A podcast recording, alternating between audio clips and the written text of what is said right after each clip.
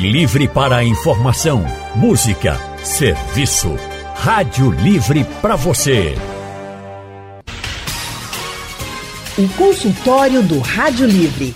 Faça a sua consulta pelo telefone 3421 3148. Na internet www.radiojornal.com.br. O consultório do Rádio Livre hoje vai tratar sobre desnutrição, que acontece quando a gente tem uma deficiência de nutrientes no nosso organismo. Segundo o Inquérito Nacional sobre Insegurança Alimentar, no contexto da pandemia da Covid-19, mais da metade da população brasileira convive com insegurança alimentar em algum grau, seja leve, moderado ou grave. Isso quer dizer, gente, que mais da metade da população brasileira não sabe, por exemplo, se vai fazer a próxima refeição direitinho, né, como todo mundo gostaria de fazer. E claro que isso contribui para o cenário de desnutrição que a gente está vivendo. Mas com tudo tão caro também, como é que a gente pode garantir uma alimentação adequada e quais as consequências da, da, as consequências da desnutrição, principalmente para as crianças? Para responder a essas e outras perguntas, nós convidamos a nutricionista Lígia Pereira, Lígia é especialista em nutrição clínica, tem formação em alimentação consciente e intuitiva, é mestra em psicologia da saúde e tutora do curso de nutrição da Faculdade Pernambucana de Saúde, FPS. Lígia Pereira, muito boa tarde, seja bem-vinda ao consultório do Rádio Livre. Oi, Anne, boa tarde. É um prazer estar aqui novamente, principalmente falando de um tema que é urgente e de super importância para a população. É verdade, é um tema urgente, triste, que a gente não pode deixar de falar, né? A gente sabe que a situação é complicada para todo mundo, mas a gente precisa fazer esses alertas. E aí, quem está conosco também hoje, junto com Lígia, é a médica pediatra, doutora Daniele Rodrigues. Doutora Daniele é coordenadora da residência de pediatria do Hospital da Restauração do Recife, é tutora da Faculdade Pernambucana de Saúde, tem mestrado em avaliação de serviços de saúde pelo IMIP, também está com a gente aqui. Doutora Daniele Rodrigues, muito boa tarde, também seja muito bem-vinda ao consultório do Rádio Livre. Boa tarde a todos e agradeço a oportunidade para a gente conversar sobre esse tema tão relevante, né? porque isso influencia na saúde da criança. É verdade. A gente tem dados que a gente vai falar mais adiante. A gente que agradece muito a sua disponibilidade aqui com a gente também, doutora Daniela. Eu já queria começar falando justamente sobre esses dados, principalmente a senhora como médica pediatra, trabalhando em grandes hospitais, tem acesso a essa realidade. Como é que nós estamos hoje com relação a essa questão da hum. desnutrição e principalmente desnutrição infantil? É, eu trabalho em grande urgência como EMIP. E um dado relevante que a gente tem é que a taxa de mortalidade para quem tem desnutrição, seja de qualquer grau, ela aumenta em torno de 10 vezes mais do que a criança que não tem desnutrição. Então, você atender um paciente com pneumonia desnutrido é diferente de um paciente só com pneumonia e bem nutrido. A repercussão é bem menor. Inclusive, o tempo de permanência no hospital dos desnutridos são cinco vezes maior com a patologia igual a um paciente que não tem desnutrição. Então, isso mostra como o tema é relevante no dia a dia do pediatra. Estão chegando muitas crianças nessa condição, doutora? Olha, a gente sempre teve paciente desnutrido. Inclusive, a gente tinha enfermaria antigamente isolada só para desnutrição, né? Que chegava só com a condição de desnutrição, sem outra patologia, e a gente tinha que internar pelo risco de vida que o paciente tinha, para poder fazer a recuperação nutricional. E muitas vezes a gente até perdia pacientes só com desnutrição. Então, é um tema que sempre teve, que hoje ainda tem, presente em todos os hospitais que eu trabalho e que, e que estão por aí ofertando a saúde para a população. Eu lembro que quando a Fiocruz ela revelou um estudo que foi feito com dados, inclusive, do SUS, e, e que o Brasil registrou a maior taxa de internações por desnutrição nos últimos 14 anos isso em relação a 2021, segundo a Fiocruz, no ano passado, né, foram 2.979 crianças internadas pelas consequências da desnutrição no ano passado. Isso aí dava uma média de 8, 9 crianças, enfim, internadas. E eu lembro que em, alguns, em algumas reportagens que a gente viu, leu, ouviu, alguns médicos diziam assim: ah, eu cheguei a pegar crianças que, na verdade, estavam vindo para o hospital mas não tinham outra doença, por exemplo, como a senhora colocou assim, uma pneumonia, não tinha. O que ela precisava era comer.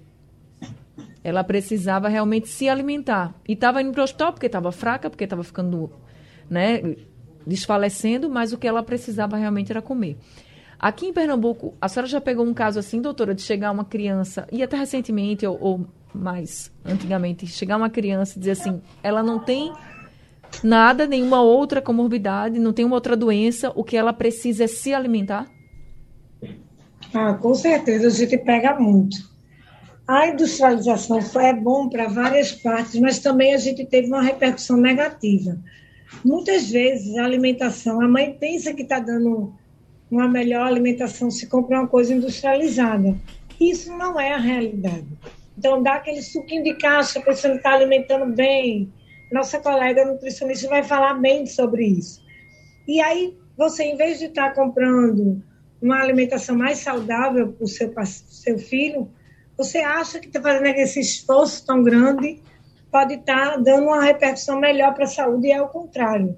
Você só está dando carboidrato e leva uma desnutrição grave, e às vezes com, a, com a peso adequado, mas desnutrido de uma maneira geral, de vitaminas, de oligoelementos.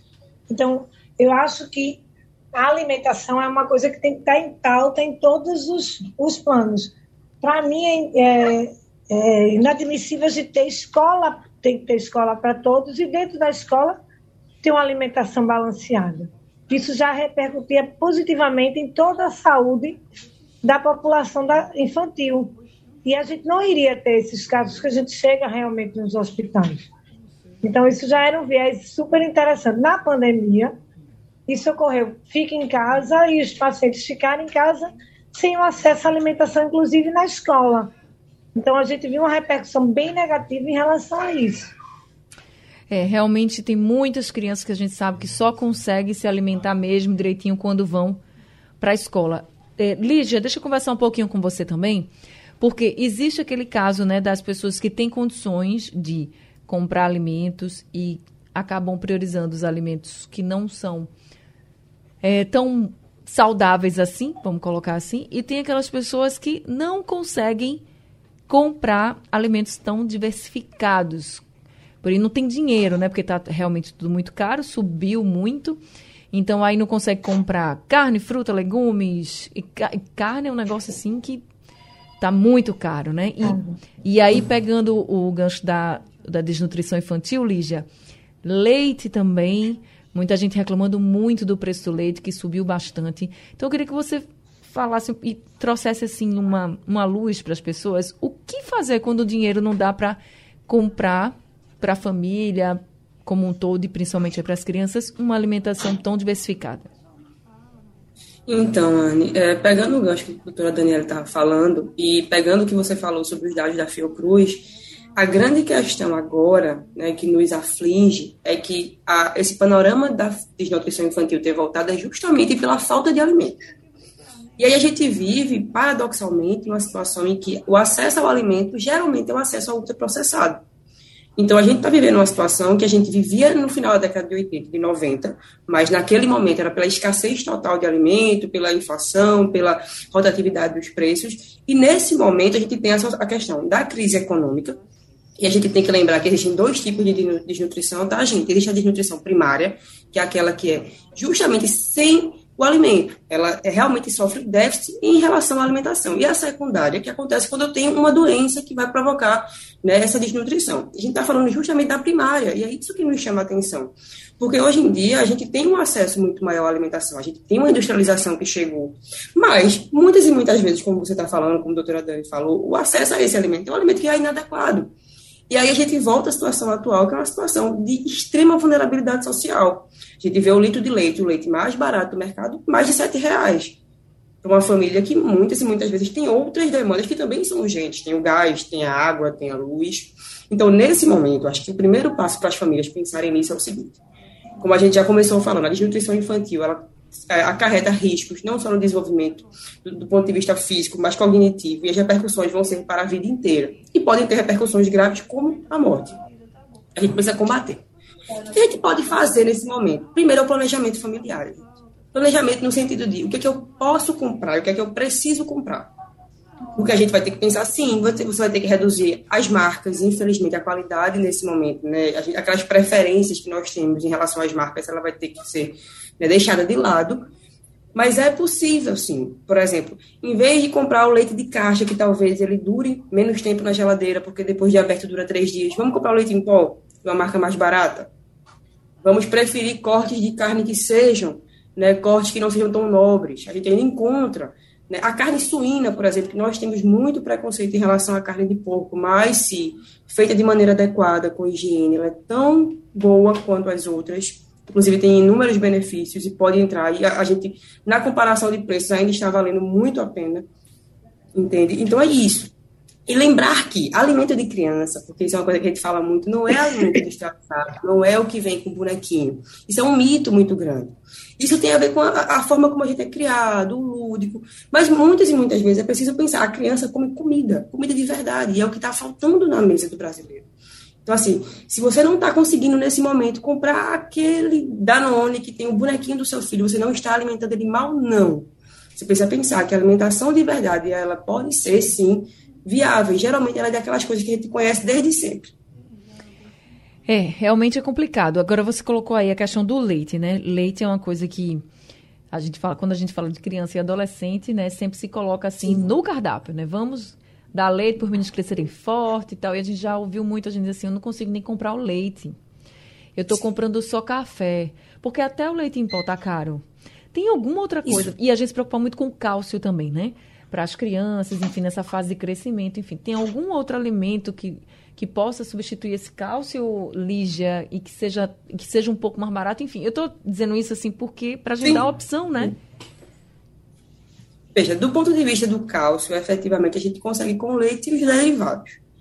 Realmente é nesse limbo. A gente tem alguns vegetais que têm a quantidade boa de cálcio, mas para alcançar o que a gente precisa do cálcio, a quantidade é muito maior, o volume alimentar é muito grande e também estão num preço que estão inacessíveis. O que a gente pede realmente para que a gente possa manter essa qualidade alimentar é que, assim, poxa, está muito caro. Quantas bolsas tu consegue comprar por mês? Para não tirar aquele alimento todo, porque assim, uma coisa que eu tenho visto também das pessoas é que assim, tá tão difícil no supermercado que a gente começa a ter medo de comprar. Uhum. E a gente começa a excluir muito isso. E esse medo ele é ruim também. Então assim, vamos vamos dividir quais são as fontes de proteína que tu consegue comprar no mês. Tu consegue comprar um pouquinho de bife de carne de porco, bom. Uma carne moída que seja um pouco mais barata, bom. Quantas bolsas de leite? Três bolsas de leite. Para que sempre tenha, não vai ser possível ter sempre o leite, mas assim, que você possa pelo menos ofertar isso de vez em quando, sabe? Ah, na maior parte dos dias, né? Pode ser que não tenha assim todo dia, isso. né? Isso em toda a Exato. refeição, mas que tenha pelo menos uma vez. Isso. Isso, porque assim, de maneira geral, a alimentação balanceada, ela consegue suprir todas as fontes de nutrientes. Isso não quer dizer que eu tenha que ter todas as refeições daquele mesmo alimento. Tem que ser diverso. Então, a gente também tem esse mito em relação ao leite, ao crescimento, mas o crescimento vai se dar pelo, por todos esses fatores. Então, se ele não tiver proteína, ele também não vai ter desenvolvimento muscular, nem ósseo, enfim. Então, é importante, mais importante que ela tenha de vez em quando esse leite, do que que todo dia ela oferte e depois não consiga no final do mês ofertar nada, entende? Entendo. Então é isso, gente. A gente está aqui conversando com Lígia Pereira, que é nutricionista, com Daniele Rodrigues, médica pediatra, falando um pouco sobre nutrição, desnutrição, a importância de a gente estar tá bem nutrido, bem alimentado, não quer dizer que você vai comer bastante. Você pode comer bastante e você não está bem alimentado, porque você não está bem nutrido. Você pode comer errado. E tem gente que não tem o que comer. E aí precisa escolher. Então, fazer as escolhas certas para o mínimo que conseguir ali comprar ser o mínimo de ter o mínimo de nutriente nessa mesa para você, para sua família. A gente sabe que a situação está difícil, mas a gente está aqui para ajudar vocês. Então, quem tiver dúvidas, pode mandar suas dúvidas para a gente pelo nosso WhatsApp. O número é o 99147 8520. 99147 8520 é o número do WhatsApp aqui da Rádio Jornal. Para você participar, pode mandar mensagem de texto, pode gravar áudio. Fica à vontade. 99147 8520. Doutora Daniele, queria saber da senhora: desnutrição dá sinais? Alô? Eu perdi a, a fala, me desculpe. Não, que é isso, doutora Daniele. Tá me ouvindo agora? Tô sim, tô sim. Pronto. A pergunta foi: desnutrição dá sinais? dar sinais, com certeza. A gente tem, clinicamente, a gente tem muita sintomatologia, que vai começando aos pouquinhos e vai se intensificando. Então, esse paciente vai ter o quê?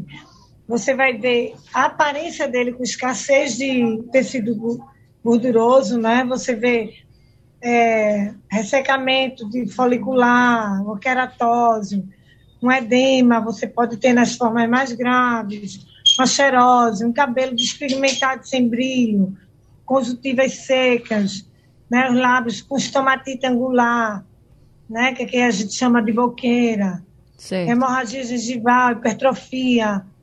Então, você tem várias sintomatologias que podem lhe dar a dica de que aquele paciente está desnutrido. Hoje a gente tem uma, uma grande discrepância, porque a gente vê pacientes obesos com a desnutrição grave, porque a alimentação é só a base de proteína, de, de carboidrato, uhum. sem proteína e sem outras vitaminas. Então, esse paciente aparentemente está nutrido, mas com a importante desnutrição. E aí, esse além paciente. Do mais, esse... Além do mais, o peso e a altura, a gente tem a curva de crescimento, a curva dessa. que a gente bota na curva e vai ver o score desse paciente. É o que o Ministério da Saúde determina para a gente utilizar para o diagnóstico. E todo pediatra, na primeira consulta, deve avaliar isso. A idade, estatura e o peso da criança. Uhum. Por aí já dá para dizer, já pode desconfiar que há algo errado, né, doutora? Com certeza. Então, todas essas dicas, apatia, não aprendizado no colégio, tudo isso a desnutrição leva. Então, é uma coisa que a gente tem que estar realmente no acompanhamento contínuo, que é tão importante ambulatorialmente fazer isso com as nossas crianças. Lígia, num, num, vamos pensar assim num cenário bom, que as pessoas tenham como alimentar os seus filhos, as suas crianças, a sua família de forma adequada. Essas crianças, e aí já pegando a desnutrição infantil que a doutora Daniela está colocando aqui, elas deveriam comer, por exemplo, quantas porções de fruta, o, a questão da proteína, né, que é a carne, que é o ovo, quantas vezes ela deveria comer por dia, assim, isso eu estou falando num cenário ideal. Então, Anne, num cenário ideal, a gente volta a se guiar pelo Guia Alimentar para a População Brasileira, que é o nosso documento padrão. A gente pede que, no mínimo, a ingestão de frutas e verduras sejam em três porções por dia para toda a população. E no caso das fontes de proteína, que eu tenha pelo menos de uma a duas porções de proteína de alto valor biológico, que seria as proteínas de animais, né, carnes, ovos ou peixes. E aí uma coisa que a doutora Dani falou que eu acho que é bem importante a gente reforçar, gente, é, primeiro ponto, criança não faz dieta para emagrecimento, a gente trabalha com qualidade nutricional. Por que eu estou dizendo isso? A gente tem um panorama atual também de muito sobrepeso e obesidade que acometem as crianças. E muitas e muitas vezes, para lidar com isso, e é um problema que precisa de atenção, as pessoas submetem as crianças a uma dieta sem um acompanhamento profissional, o que pode também gerar um déficit tanto na estatura quanto em relação a essa questão cognitiva. Então, lembrar, a criança está num momento intenso de desenvolvimento, né, tanto do ponto de vista do crescimento físico quanto cognitivo. Então, qualquer influência negativa na alimentação pode ter influência negativa no crescimento dela a longo prazo. Então, ela não pode ser submetida dessa forma. O que a gente pede para as crianças, de fato, é que a gente melhore a qualidade da alimentação. E é justamente por isso, melhorar a quantidade de frutas ofertadas no dia. Então, por exemplo, o que seriam duas porções de proteína de alto valor biológico? Uma proteína no almoço e no jantar já conseguiria ofertar bem para essa criança um, né, um conteúdo proteico decente. Então é isso, assim, cuidado também com as manipulações na alimentação da criança, até nos excessos, porque como a doutora Dani falou, a gente vê muitos casos de crianças que têm um peso alto, mas que não estão efetivamente bem nutridas. Agora, no cenário, naquele cenário que não é o ideal, né? Que as pessoas estão com dificuldade financeira, até mesmo para fazer a feira de casa, para para comprar as coisas de casa e ofertar essa comida boa para todo mundo. Qual seria o mínimo, então, Lígia, que você Seria pelo dizer? menos uma porção por dia. Uma porção de fruta. É, se pelo menos ela conseguisse num lanche ofertar uma porção de fruta, isso já, isso já melhoraria o comportamento alimentar da criança e a disposição de nutrientes. Entende? E uma proteína. E aí também, também entra naquela questão. É, muitas e muitas vezes é, não é o hábito da casa. Então, a gente está vivendo um cenário que, além de ter uma escassez, eu entro na questão do hábito. E aí é por isso, assim, começa ofertando uma porção, pelo menos, sabe? Para começar a incentivar essa criança, para que ela não perca esse paladar associado às frutas, sabe? E aí podem ser as frutas da estação, que são mais baratas. Vai na xepa, né, do supermercado. Eu sei que a gente está falando de um momento que não é ideal, gente. A gente gostaria que, nesse momento, nós não estivéssemos passando por uma crise financeira nesse nível. Mas as alternativas são essas. Então, procura o supermercado no horário que está final do expediente, que pode ter uma promoção de frutas e verduras. Aquela feira que você sabe que é mais barata. Fruta da estação geralmente é mais doce, mais barato. O que a gente tem na estação agora no verão? Vão ter frutas que vão ser mais associadas né, a essa disponibilidade de água, frutas que são mais associadas ao calor efetivo. Então, elas são mais baratas. Doutora Daniele, além dessa questão do, dos, das consequências da, desnutrição para crescimento, por exemplo, e também as consequências para a questão cognitiva das crianças, dos jovens, adolescentes, que outras consequências a gente pode ter com relação à desnutrição?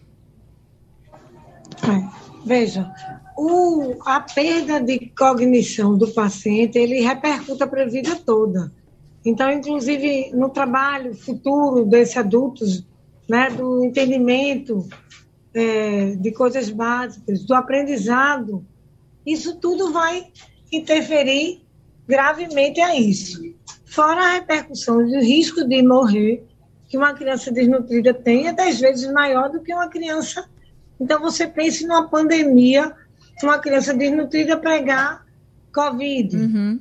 Né? A gente tem um quadro, agora que a gente está tendo influenza aí circulando, a gente tem uma gripe mais forte, eles sempre estão complicando com a pneumonia. Então, tem uma repercussão grande para esse paciente, os pacientes desnutridos. E o desnutrido grave, a gente não pode também fazer uma repercussão de uma, uma realimentação de maneira abrupta. Tem que ser aos poucos. O paciente vai, vai realmente é, ser tratado de maneira paulativamente. Ele não pode ser tratado abruptamente, principalmente na desnutrição grave, que é os que chegam ao nosso internamento lá no IMIP ou na restauração. É, com relação a essa questão da desnutrição, des, desnutrição em seus vários níveis, leve, moderada, grave, uma pessoa, uma criança que está desnutrida, ela tem mais chances também de contrair doenças. A senhora falou, Imagina uma criança desnutrida pegando Covid. Não quero nem pensar. Mas ela tem mais chances, por a imunidade baixa muito. É. A, a, nossos anticorpos ele é feito de imunoglobulina. Imunoglobulina é proteína. Se ele não tem proteína, ele não tem defesa. Isso é só uma das repercussões. Fora uhum. todo o processo inflamatório, aquele ciclo inflamatório de defesa, ele não vai ter. Toda criança que chega com quadro de desnutrição, ela precisa ser internada ou ela pode também ser tratada em casa, doutora? A gente, inclusive, tenta evitar o internamento, porque no internamento, a nível hospitalar, ele está exposto às outras bactérias, vírus e outras situações dentro do hospital. Mas a desnutrição grave, que tem um risco imediato de morrer, e tem gravidades que morrem, às vezes, nas primeiras 24 horas de internamento por hipoglicemia, grave, uma hipotermia, uma própria desidratação, esses pacientes, independente do risco de pegar outra infecção, ele tem que ser internado para fazer o tratamento. E, e esses que vão para casa, né? Qual é a orientação? Porque a senhora falou, é, não dá para você fazer uma pessoa que já está desnutrida, você começar a dar um monte de coisa para ela, assim, porque a criança está desnutrida, então tem que ir aos poucos. Então, qual seria a orientação? Existem vários protocolos que a gente faz uma, um cardápio alimentar. Nossa nutricionista ela pode falar bem melhor do que isso, que a gente vai aumentando aos poucos essa cota calórica para esse paciente ser ofertado de maneira equilibrada, com todos os oligoelementos, inclusive evitando a síndrome de realimentação, que é uma síndrome grave, porque se você der muita caloria e não tiver substrato nutricional e de alguns oligoelementos, a gente termina gravando esse paciente, em vez de melhorar. Lígia. Então, a gente tem todo um protocolo que tem que ser seguido. e ele sai com essa orientação. Entendi. Lígia, qual seria esse protocolo? Você pode explicar para a gente, assim, para a gente ter uma ideia? Então, Anne, como você falou, a gente vai é, determinar o grau de desnutrição pelos parâmetros que são determinados pela Organização Mundial da Saúde e pelo CISVAN, que é o Sistema de Vigilância Alimentar e Nutricional do Ministério da Saúde. A partir do entendimento de como essa criança está em relação a peso e altura, eu vou estimar o que seria o peso ideal para ela, né, para alcançar aquilo que seria necessário para aquela faixa, e quando a criança está muito desnutrida, a gente sabe que a gente não vai atingir o peso ideal de cara. Então, eu vou estabelecer metas para que ela comece a alcançar pesos né, medianos até alcançar o ideal. E aí, nesse processo, e aí, lógico, entendendo como é a alimentação da família, como é a distribuição dos alimentos, geralmente a gente determina justamente isso, um acréscimo de calorias de acordo com esse grau de gravidade. Então, talvez o uso de algum suplemento alimentar, e aqui eu acho que vale reforçar uma fala que eu já fiz aqui várias vezes, né? Que assim, o suplemento não é necessário para todo mundo, mas nesses casos, eles são super bem-vindos. Porque imagine que você vai ter mais calorias e menos né, comida, então é mais fácil de alimentar. E como a doutora Dani falou, por que a gente não estima logo uma criança para ela chegar no peso ideal? Gente tem a síndrome de realimentação, que ela é grave e ela pode gerar, inclusive, o óbito também. Então, uma criança muito desnutrida, ela não pode receber todos os alimentos do mundo. E também tem isso, tem essa questão de que, assim, para que eu tenha sucesso nessa realimentação, isso precisa fazer parte do dia a dia dessa criança. Porque, como a gente está falando, a gente está falando de casos de desnutrição primária. Então, se eu fizer um protocolo maravilhoso, em que eu distribua as, as refeições de forma muito boa, mas eu continue sem pensar que aquela criança, por exemplo, não dá, a família não recebe auxílio Brasil, eu não sei como é que vai ser a disposição de nutrientes, meu protocolo não vai dar em nada, entende? Uhum. Então, assim, o básico é começar do entendimento de como aquele funcionamento familiar está se dando, para entender como é que eu posso evitar que aquela desnutrição continue e que ela volte. E aí a gente vai né, trabalhar junto com as prefeituras, com as assistentes sociais, para ver como é que essa família pode se restabelecer. Então, é, é, por isso que é tão importante que quem estiver em dúvida, e aí lembrar, não estamos falando de crianças que são magras, né, porque né, os pais são magros, estamos falando de situações de risco efetivo. E procurar um profissional de saúde, porque a gente vai acionar a rede. E a rede não, não fala só do nutricionista e do pediatra, mas dos outros profissionais que vão nos auxiliar nesse processo. É, inclusive, a doutora Daniela deixou claro aqui, né, que a criança pode ser magrinha e está desnutrida, mas também pode ser uma, uma criança, como ela disse que pegou aqui, crianças que já têm um grau de obesidade, ou seja, estão Isso. acima do peso, muito acima do peso, não só com sobrepeso, mas estão já num algum grau de obesidade e que também estão desnutridas porque aí comem mal, né? É o que a gente está falando aqui. Não está muito relacionado só visualmente quando a gente fala de uma pessoa desnutrida, a gente pensa, não, uma pessoa muito magrinha, vem aquela imagem, mas peraí, às vezes a pessoa pode estar muito acima do peso e está desnutrida também, porque está comendo muito mal. E aí, Lígia, é, Inclusive, é, pode falar. É até importante falar disso, porque como a gente tem fases de crescimento, às vezes as mudanças de peso da criança são justamente por isso. E é por isso que a gente não pode fazer uma dieta né, que mexa muito na alimentação sem um acompanhamento profissional. Porque vai que aquela criança, por exemplo, uma menina que vai menstruar, tá precisando fazer, né, vai fazer um pouquinho mais de retenção de gordura para a produção de hormônios. E aí você vai promover um emagrecimento para ela, sendo que aquilo não é o ideal para aquele momento, entende? Entendo. É difícil, gente. Por isso que é importante ter o acompanhamento. Agora, Lígia, leva muito tempo, não, não sei se, se existe essa estatística, mas leva muito tempo, por exemplo, para uma criança ficar desnutrida, ou até mesmo um idoso, uma pessoa adulta? Não, Anne, a gente fala muito de desnutrição do ponto de vista ativo, e na criança a gente percebe que a desnutrição está mais crônica quando ela já tem um déficit na estatura. Uhum. Então, a criança que às vezes até o peso já voltou ao normal, mas ela não vai ter mais uma estatura adequada, ela já sofreu realmente um prejuízo. Em geral, é, a gente percebe rápido. A questão é se aquela família realmente foi logo ao serviço, entende? Chegando no serviço, a detecção é muito rápida. E assim, o tratamento é iniciado de pronto, principalmente para os casos mais graves. Então, a recuperação, ela já, geralmente se dá de forma muito boa. A questão é que, como a doutora Dani falou, geralmente associado aos quadros de desnutrição, principalmente em relação ao internamento, eu tenho a possibilidade de inúmeras doenças associadas, que vêm justamente por causa da condição. E isso não nos ajuda em termos de evolução.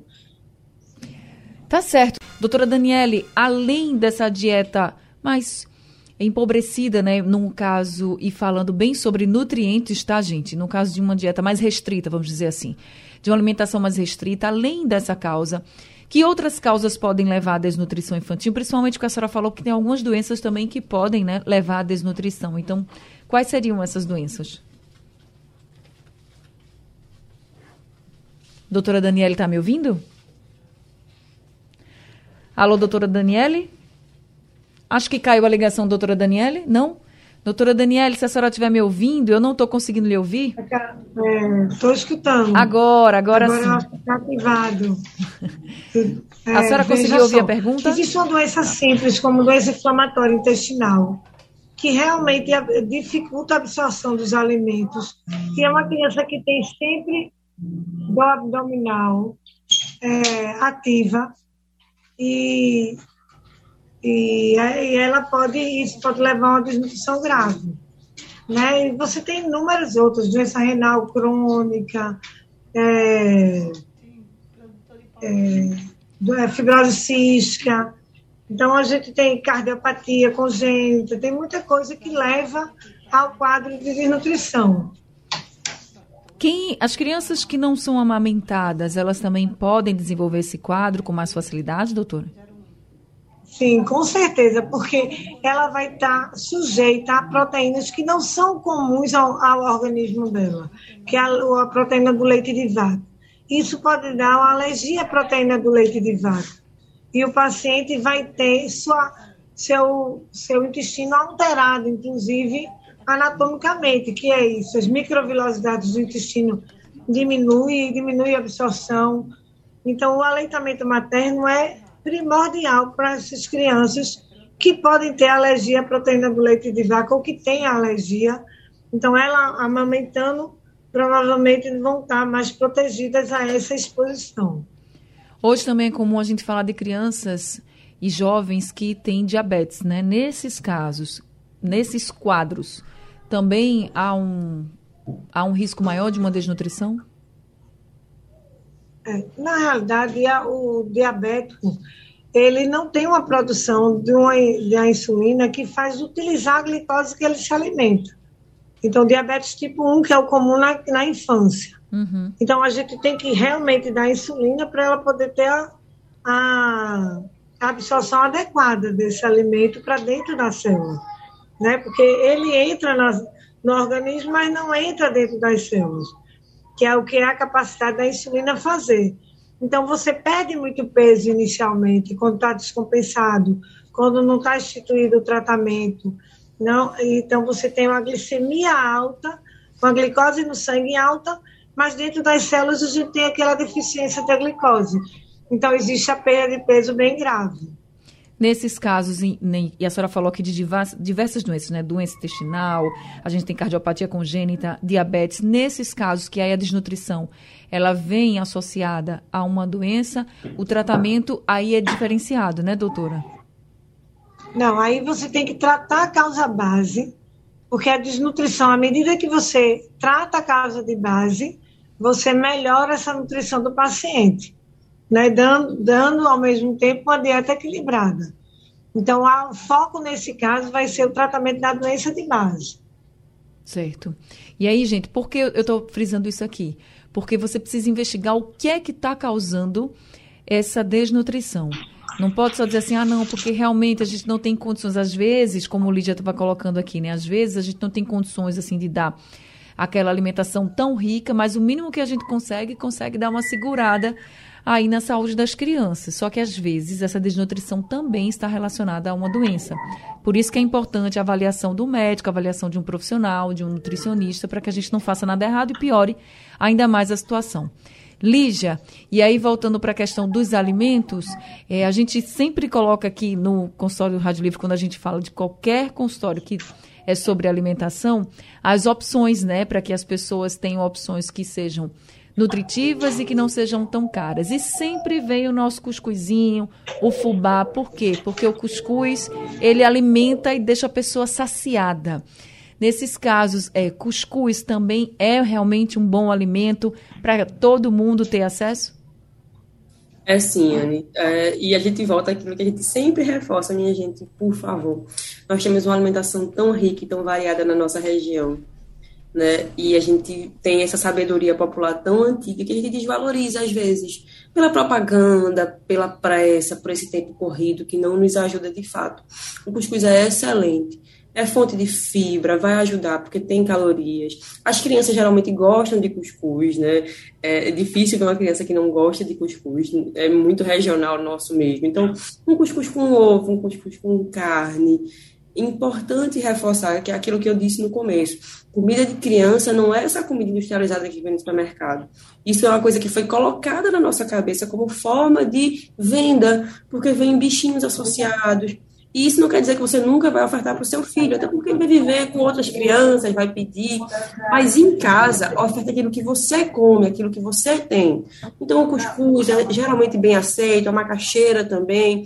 Então, e se a criança não gosta, ah, eu não gosto da batata doce normal, bota no forno. Sabe? Tenta mudar um pouquinho, em vez de colocar com ovo, bota com queijo, que você tem em casa. É só precisa, a criança precisa de exemplo e oferta.